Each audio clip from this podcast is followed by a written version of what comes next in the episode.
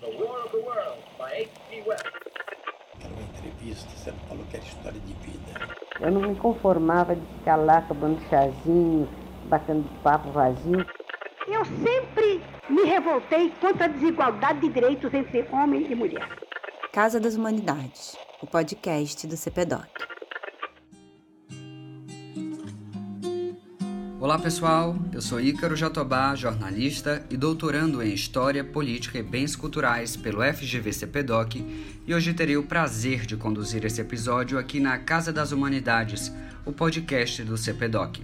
Sejam todas e todos bem-vindos e hoje temos a alegria de receber aqui para um bate-papo a professora adjunta do CPDOC, Ângela Moreira, que está coordenadora do programa de pós-graduação em História, Política e Bens Culturais. Ângela, obrigado pela presença. Olá, Ícaro. Olá a todos. Eu que agradeço pelo convite para participar do podcast do CPDOC, o Caso das Humanidades. É um prazer e uma honra.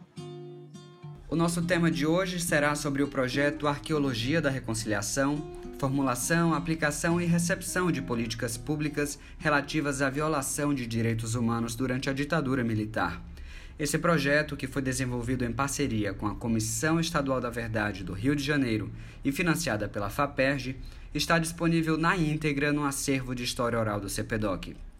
O arquivo reúne entrevistas com personagens responsáveis por pensar políticas públicas relativas à violação de direitos humanos durante a ditadura militar e nos revela, detalhadamente, as trajetórias de vida e reflexões sobre os diversos abusos durante o período. A professora Ângela foi a coordenadora do projeto que envolveu diversos pesquisadores do CPDOC e participou de 16 das 18 entrevistas disponíveis, o que é um verdadeiro desafio. Então, por isso, eu já começo perguntando como surgiu a ideia de organizar esse projeto e como que funcionou a escolha dos entrevistados.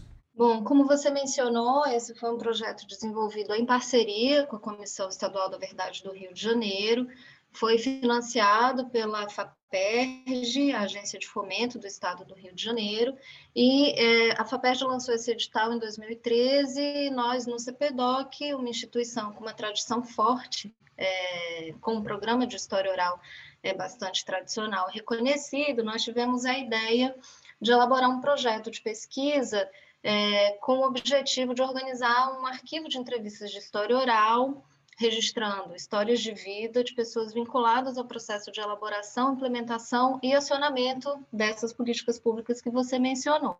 Né? E o nosso objetivo fundamental era conhecer as impressões das pessoas diretamente envolvidas é, com esse processo, de organização do Estado, de políticas voltadas para é, lidar com as violações de direitos humanos cometidas durante a ditadura, e nós queríamos investigar os bastidores de todo esse processo, né? ouvir diretamente das pessoas que, por algum motivo, trabalharam na elaboração porque ocupavam algum cargo institucional, é, ou trabalhavam também no acionamento dessas políticas públicas, atuavam, perdão, diretamente no acionamento dessas políticas públicas, fossem é, ex-presos políticos, familiares de mortos e desaparecidos, pessoas vinculadas a movimentos sociais, que de alguma forma tivessem interesse na implementação e acionamento é, dessas políticas, políticas de Estado. Né? Então, é, nós tínhamos o interesse de deixar esse registro para a sociedade e contribuir para a elaboração do relatório final da Comissão Estadual da Verdade. Para além da, da criação desse arquivo de entrevistas de história oral, nós também trabalhamos na organização do arquivo é, pessoal de José Gregori, que foi secretário de Direitos Humanos durante o processo de elaboração da Lei 9.140, em 1995, conhecida como Lei dos Desaparecidos. Esse é um arquivo pessoal que está sob é, nossa guarda e conservação, então nós também trabalhamos na organização dessa documentação. É, o processo de seleção dos entrevistados, é, nós tínhamos, nós fizemos um mapeamento e um amplo fichamento da legislação é, que de alguma forma balizou esse processo de implementação é, dessas políticas de Estado. Então, nós já tínhamos levantado alguns nomes vinculados a esse processo de elaboração e acionamento direto né, dessa legislação. Então, nós começamos é, por aí, pessoas é, muito conhecidas e vinculadas a movimentos sociais, como a Cecília Coimbra, é, Vitória Grabois, pessoas que atuaram em instituições que tiveram o objetivo de implementar né, essas políticas de Estado. Então, nós começamos por aí e alguns nomes foram surgindo no decorrer de entrevistas anteriores, né, que mencionavam, ah, tem uma pessoa que foi muito importante é, no processo de negociação, é, ou no processo de divergência mesmo, de tensões com relação a determinados temas que é, envolvem é, a questão de olhar para o nosso passado ditatorial, nosso passado autoritário e identificar, registrar é, as violações de direitos humanos e as violências cometidas por agentes estatais. Ângela, a gente percebe que todas as entrevistas são densas algo em torno de 5 a 8 horas de conteúdo por entrevistado, um verdadeiro desafio para os pesquisadores. Além disso, os relatos têm momentos sensíveis, difíceis de ouvir. Você pode nos contar quais foram os principais desafios desse momento e falar sobre alguma entrevista específica que tenha te marcado? Olha, houve algumas dificuldades. É, na verdade, não necessariamente dificuldades, mas desafios, como bem posto por você. O primeiro deles foi elaborar os roteiros de entrevista né, um roteiro de entrevista para cá, um roteiro de entrevista base, né, que era o nosso roteiro guia para a execução do projeto de pesquisa.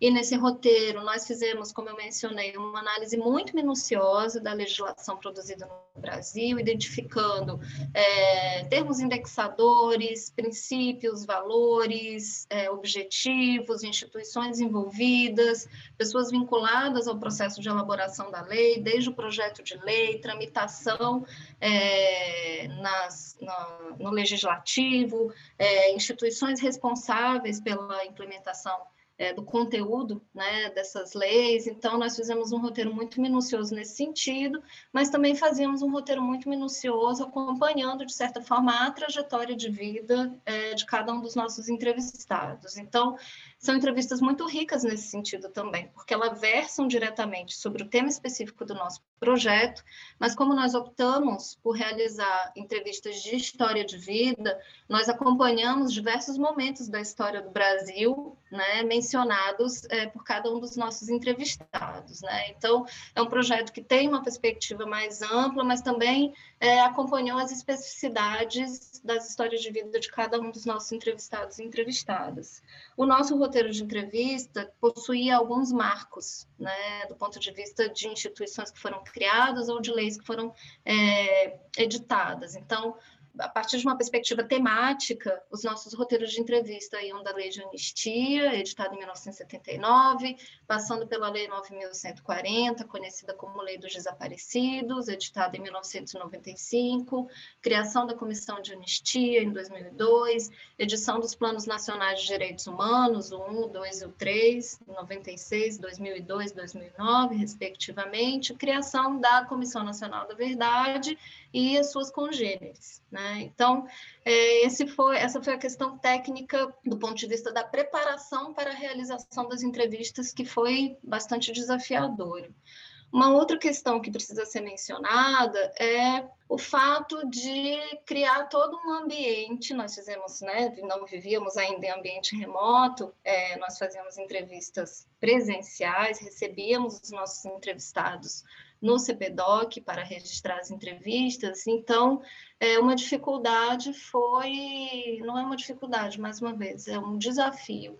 Ouvir as histórias de vida dessas pessoas, que são histórias de vidas marcadas é, pela luta e pela resistência, mas também pela dor e pelo sofrimento diante da, da necessidade de ter tido que lidar é, com violências cometidas pelo próprio Estado brasileiro e seus agentes. Então, é, aprender a, a exercer uma escuta sensível, né? Uma escuta sensível, uma escuta muitas vezes solidária, muito emocionante, lidar com a emoção dos entrevistados, lidar com a emoção dos entrevistadores, saber é, respeitar o silêncio, é, saber identificar os momentos em que havia necessidade de produzir algum tipo de pausa é, para reorganizar os pensamentos de todos. Então, esses foram alguns desafios que perpassaram praticamente todas as entrevistas. Né? Foram histórias de vida que, que foram marcadas, como eu mencionei, por lutas e resistências, mas também por dor e sofrimento e, em alguma medida, por indignação.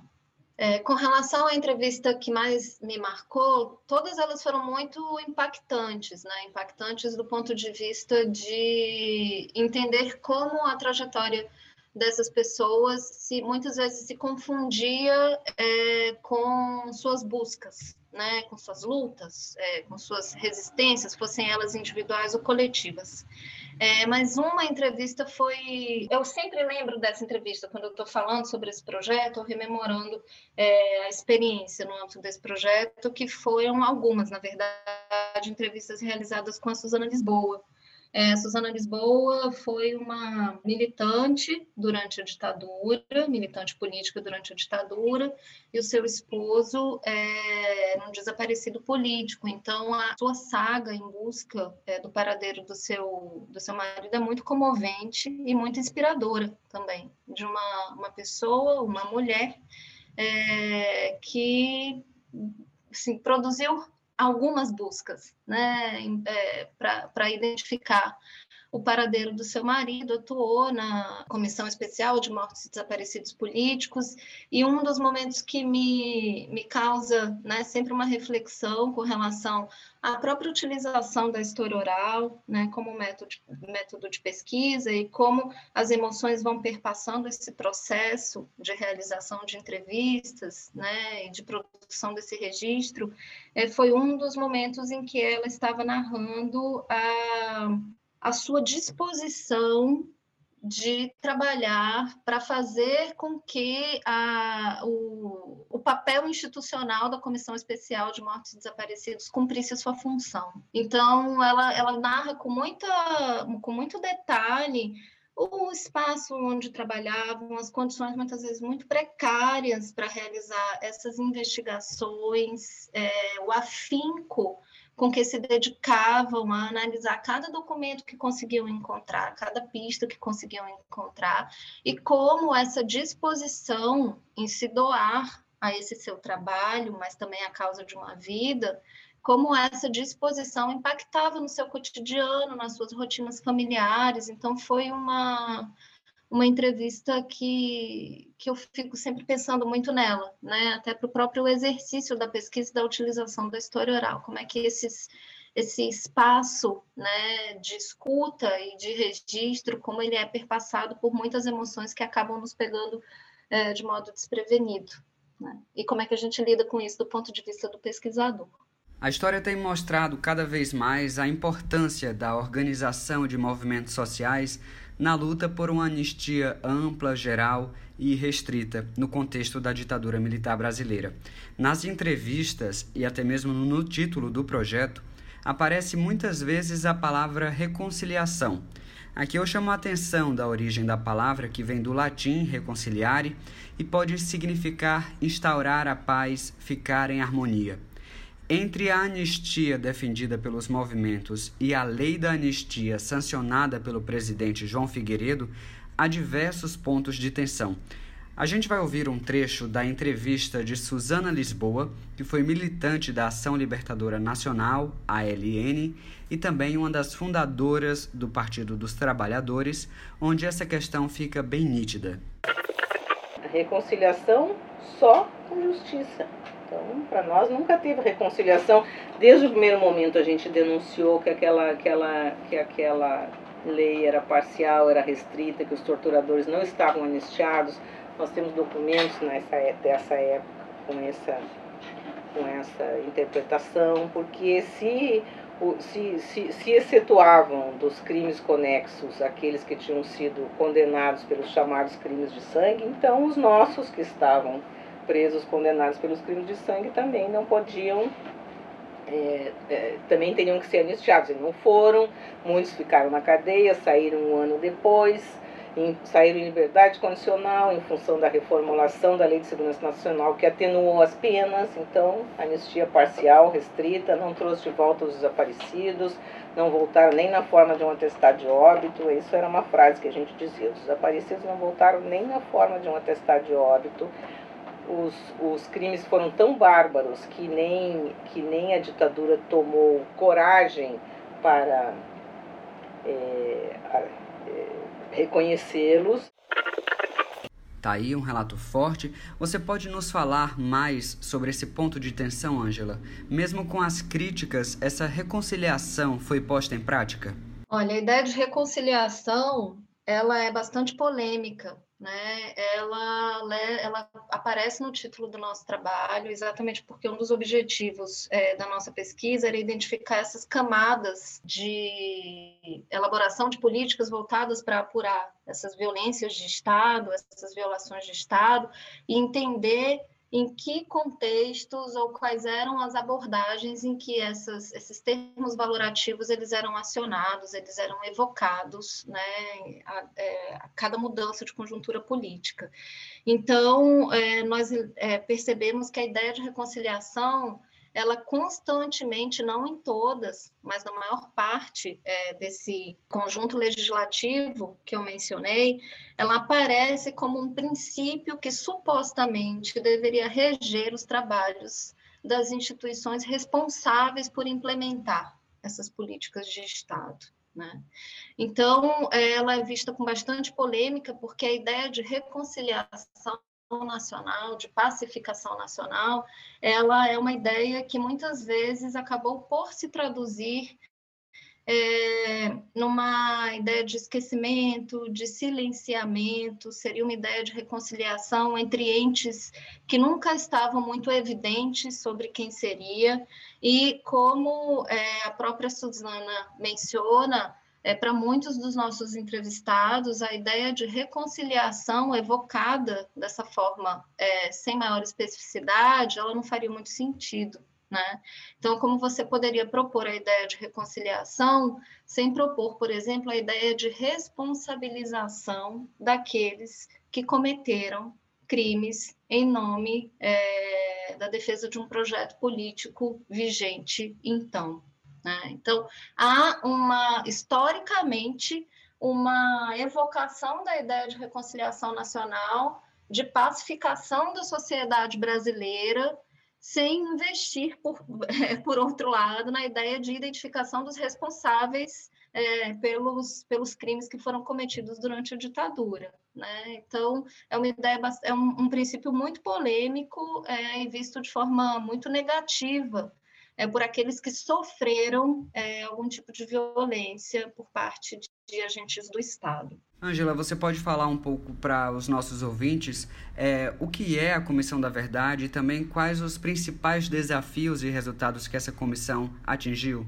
Bom, a Comissão Estadual da Verdade do Rio de Janeiro ela é criada é, no, na, no caminho aberto pela criação da Comissão Nacional da Verdade. Após a criação da CNV, outras comissões da verdade foram sendo criadas no âmbito dos estados, das assembleias legislativas, no âmbito das universidades, dos sindicatos. Então, foi um movimento é, muito bonito e muito especial é, daquela conjuntura. É, a SEV Rio ela foi criada para apurar violações de direitos humanos no período compreendido entre 1946 e 1988, é o período também estipulado na lei de criação da Comissão Nacional da Verdade, é um período também é, por polêmicas, né, atravessado, perdão, por polêmicas com relação ao, ao seu estabelecimento no texto da lei que cria as comissões da verdade, e o seu objetivo era contribuir para é, o esclarecimento de fatos, circunstâncias, autoria em casos de tortura, morte, desaparecimento forçado, etc., que tivessem acontecido no estado do Rio de Janeiro. Né? Então, a Comissão Estadual da Verdade, ela conta com esse apoio da FAPERJ, aqui no Rio de Janeiro, que acaba é, selecionando projetos não somente do CPDOC, mas de instituições como o FRJ, Universidade Federal do Rio de Janeiro, a PUC daqui do Rio de Janeiro, e ela, a SEV Rio, produziu um relatório muito bonito é, sobre a violência de Estado durante a ditadura cometida aqui, né, no, no estado do Rio de Janeiro, abordando questões como repressão no campo, violência contra os trabalhadores, é, repressão às homossexualidades, repressão nas favelas cariocas, resultou na identificação de mortos e desaparecidos, mas também é, fez uma análise sobre a autoria de agentes estatais responsáveis pelo cometimento de violações durante a ditadura. Então, analisando a partir do momento político que nós vivemos, é, é possível afirmar a importância categórica da atuação da Comissão é, Estadual da Verdade do Rio de Janeiro para elucidação é, de elementos que atravessaram né, o nosso passado ditatorial e também porque era se configurava como uma instituição no âmbito do próprio aparato de Estado, produzindo um documento com esses registros. Bom, caminhando aqui para o nosso encerramento, para você, qual a relevância de termos esse conteúdo disponível dentro do nosso acervo? Bom, do ponto de vista das histórias de vida de cada um dos nossos entrevistados, eu, é, é um projeto que nos é, que abarca um período é, bastante considerável da história republicana brasileira. A gente voltou até a década de 30 do século 20, é, a partir das, dos, das entrevistas é, do nosso conjunto de entrevistados, né? É, então, ele nos permite compreender o nosso passado recente também, porque lida diretamente com um período que ficou conhecido como período de redemocratização. Né? Então, essa é uma discussão também que precisa ser feita do que nós estamos falando quando utilizamos essa expressão, quando empregamos né, a expressão redemocratização. É, é um projeto que deixa muito evidente a necessidade que nós ainda temos de implementar mecanismos institucionais sérios, permanentes, para lidar com a violência de Estado, seja ela tendo sido cometida durante a ditadura militar, mas também aquelas que ainda continuam na nossa sociedade como resquícios é, autoritários é, no nosso país. Angela, muito obrigado mais uma vez pela sua participação aqui com a gente hoje. Eu que agradeço e aproveito para convidar os interessados e interessadas a ouvir as entrevistas que estão disponíveis no site do CPDOC. É, como já mencionei, são entrevistas muito reveladoras né, de como nós lidamos com a transição de um período eminentemente autoritário para o estabelecimento de instituições pautadas pelo signo da democracia. Lembro mais uma vez que vocês podem ter acesso a todo o material desse projeto indo no site cpdoc.fgv.br e acessar a nossa sala de consulta diretamente aí da sua casa. Hoje ficamos por aqui, nos vemos em um próximo encontro. Até mais! As manifestações expressas pelos realizadores e participantes deste podcast representam exclusivamente as opiniões de seus autores, e não necessariamente a posição institucional da FGV.